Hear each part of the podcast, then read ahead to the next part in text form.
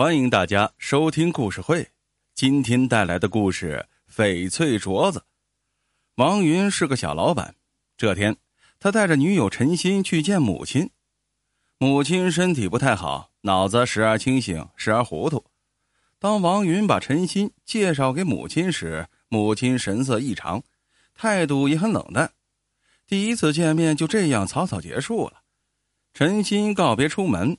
王云正准备送她出去，母亲却把王云叫住了。这姑娘长得挺漂亮，不过她要同你结婚，必须先辞掉导游的工作。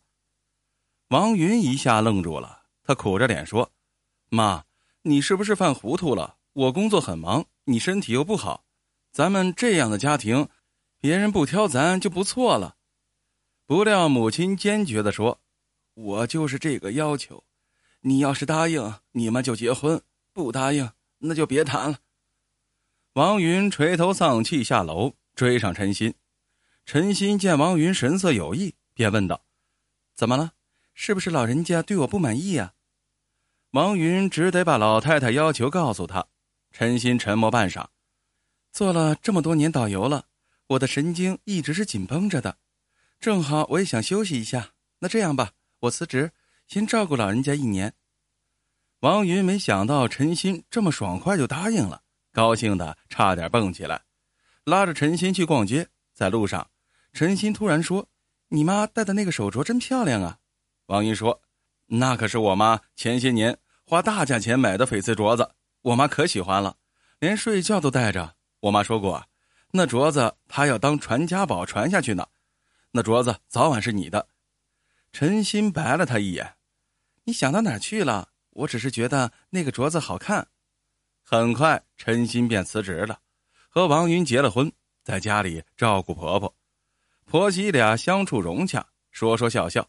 而老太太在陈鑫的精心照料下，身体好很多。这天晚上，老太太突然叹了一口气：“哎呀，要是能添一个孙子就完美了。”王云接过话头说：“妈。”你放心好了，孙子那是早晚的事儿。对了啊，你以前说过要把这镯子当传家宝，等有了孙子，你就可以往下传了。老太太摇了摇头说：“我呀，改变主意了。这镯子我太喜欢了，我死的时候啥也不带，就带这个镯子，留一个纪念吧。”王云之所以提起这件事情，本来是想给陈鑫吃一颗定心丸的，因为这大半年来。他发现陈鑫很关注这个镯子，虽然从来没提起过，但当他和婆婆在一起时，那眼光总是无意有意的瞟向婆婆的手。母亲的回答让他大感意外。他看了陈鑫一眼，陈鑫似乎有些慌乱，脸色非常难看。晚上，小两口为这事大吵了一架。陈鑫脸涨得通红，责怪道：“我说过要这个镯子了吗？”你这样跟妈提，妈会怎么看我呀？王云觉得自己一片好心却挨骂了，气得摔门而出。此后，小两口打起冷战来。陈鑫也不说话，一天到晚坐在电脑前，不知道在看什么。这天晚上，陈鑫去洗澡，王云坐在电脑前一看，不由得倒吸一口冷气。原来。王云在网上搜索的内容是怎么在不惊动主人的情况下把镯子从其手腕上取下。王云觉得有些心寒，却又不敢相信。他决定再偷偷的观察几天。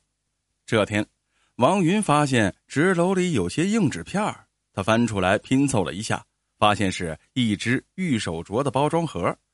他立刻去了母亲的房间，母亲正在睡觉。镯子好好的戴在手上，他摸了摸镯子，有些滑滑的，似乎涂抹了某种润滑剂。难道这玉镯被掉包了？一刹那，王云真想冲出去责怪陈鑫，但走到门口他又停住了，不想惊动母亲。如果这事儿是真的，那对老人打击太大了。此后几天，家里没有异样，母亲老眼昏花。根本没有察觉玉镯是否被掉了包，但是陈鑫似乎心情愉快了不少，连走路都哼起了歌。王云决定找人来鉴定一下玉镯的真假。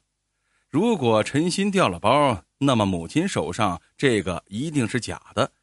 他找到一位对玉器颇有研究的朋友，想让对方扮成中医，以给母亲诊脉为名，鉴定一下玉镯的真假。朋友满口答应了。趁陈鑫不在的时候，王云把朋友带回家，对母亲说：“朋友精通中医，要给他把把脉。”母亲自然答应了。朋友是装模作样的把脉，趁机仔细的看了一看玉镯。出来后。朋友郑重的对他说：“放心吧，这个镯子是真的，玉的成色还相当不错呢。”王云愣住了，顿时觉得脸有些发烫，看自己都干了些什么，对爱人疑神疑鬼的。这天，王云像往常一样下班回到家，发现陈鑫不在家，进到母亲房间里一看，大吃一惊，只见母亲晕倒在地，那只玉镯滚到一边，他赶紧把母亲送到医院。给陈鑫打了电话，医生告诉王云，他母亲只是摔晕过去了，醒来休息几天就没事了。王云站在病床前，手里紧紧的攥着那只玉镯，心乱如麻。也许自己前段时间的猜想并没有猜错，只不过找人鉴定的时候，玉镯可能还没有被调包。今天大概是陈鑫在调包的时候被母亲发现了，这才发生了这样的悲剧。这时候。陈鑫匆匆赶来了，王云冷冷的问他为什么不在家里照顾老人。陈鑫委屈的说：“是妈叫我回旅行社联系工作，他觉得自己最近身体很好，不用人照顾了。”王云掏出那只玉镯，质问道：“这只镯子是怎么回事？是不是你从妈手上摘下来的？”陈鑫的脸色一下子变得惨白，他惊慌失措的说：“不，不是我，今天我没有。”这时，病床上的母亲醒了，她用微弱的声音说：“不怪他，他出去后，我自己想把镯子摘下来，没想到这镯子太紧了，我用力过猛，不小心从床上摔了下来。”顿了顿，又说道：“其实呀，我早和他认识了，这个镯子就是他给我买的。”王云一听，傻眼了：“妈，这到底是怎么回事啊？”陈鑫已经泣不成声了，妈，你别说了，让我来说吧。原来，老太太几年前参加了一个旅行团，带团的导游正是陈鑫。一路上，陈鑫对老太太照顾的很周到，老太太很喜欢他。旅游地是有名的玉器产地，老太太想买一只好的玉镯，以后作为传家宝，就让陈鑫介绍。于是陈鑫就给他挑了一只价值不菲的玉镯。陈鑫哭着说：“当时我就知道这只玉镯是假的，因为店家偷偷给了我一大笔钱，我心想也觉得过意不去。可那个团几乎是零团费，我们导游都有推销东西的任务，否则一路辛辛苦苦，不仅赚不到钱，还得倒贴呢。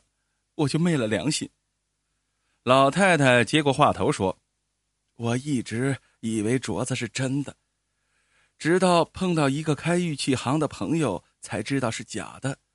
可我呀，还是一直带着这个镯子，一来是因为面子，二来呢是不愿意相信陈鑫会骗我。但我从此不再出去旅游了，也痛恨导游这个行业。当初你带他回家，我一眼就认出了他。考虑到你找一个女朋友不容易，我就装作糊涂。只是让他别再干导游这个行当了。这半年下来，我觉得这孩子真不错。之前我说要把镯子带到地下去，就是想保住这个秘密，免得你们以后为此生出什么事来。陈鑫望着王云说：“当初我以为妈是因为年纪大了，记性差，所以没有认出我来。我辞职照顾她，一方面是因为我们的感情，另一方面……”也是想赎罪，可当我听说妈要把玉镯带到地下去，我心里就慌了，因为那样一来，我一辈子良心不安呢。于是我偷偷的去买了一个真的玉镯，趁妈睡觉时，把妈手上的玉镯换下来。所以，你现在手上那个玉镯是真的。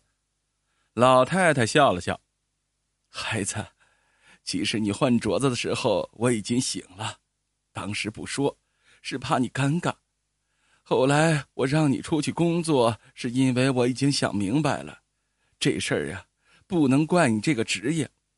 你出去后，我就想把镯子摘下来，等你回来后亲手交给你，咱娘俩呀说一个明白。没想到这把老骨头不争气呀，差点就出了大事。王云抹了抹额头上的汗水，说：“原来是这么回事呀，可把我吓得不轻啊！”三个人都笑了起来。